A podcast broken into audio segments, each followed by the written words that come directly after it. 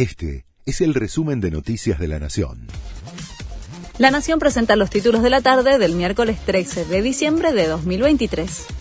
La inflación fue de 12,8% en noviembre. La suba de precios desde enero fue de 148% y acumula 160,9% en los últimos 12 meses. El rubro de alimentos y bebidas subió 15,7% el mes pasado y 170,9% el último año. Comenzó la primera sesión en el Senado con Victoria Villarruel como presidenta del recinto. Se va a elegir al presidente provisional del cuerpo y al resto de cargos de conducción de la Cámara Alta.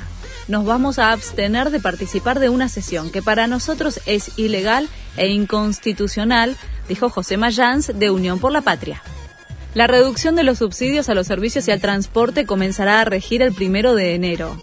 El vocero presidencial dijo que las medidas anunciadas por Caputo eran necesarias e inevitables. Además, adelantó que se va a presentar un plan de reformas estructurales en las próximas semanas. La CGT rechazó los anuncios económicos con un duro documento. La cúpula de la central convocó de urgencia a los referentes gremiales para analizar el impacto de las medidas que informó Luis Caputo.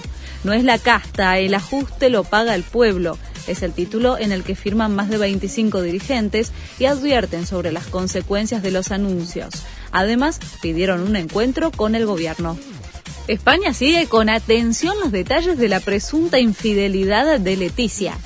Jaime del Burgo, quien fue esposo de la hermana de la reina, reveló en sus redes sociales que mantuvo una relación amorosa con ella antes y durante su matrimonio con el rey Felipe.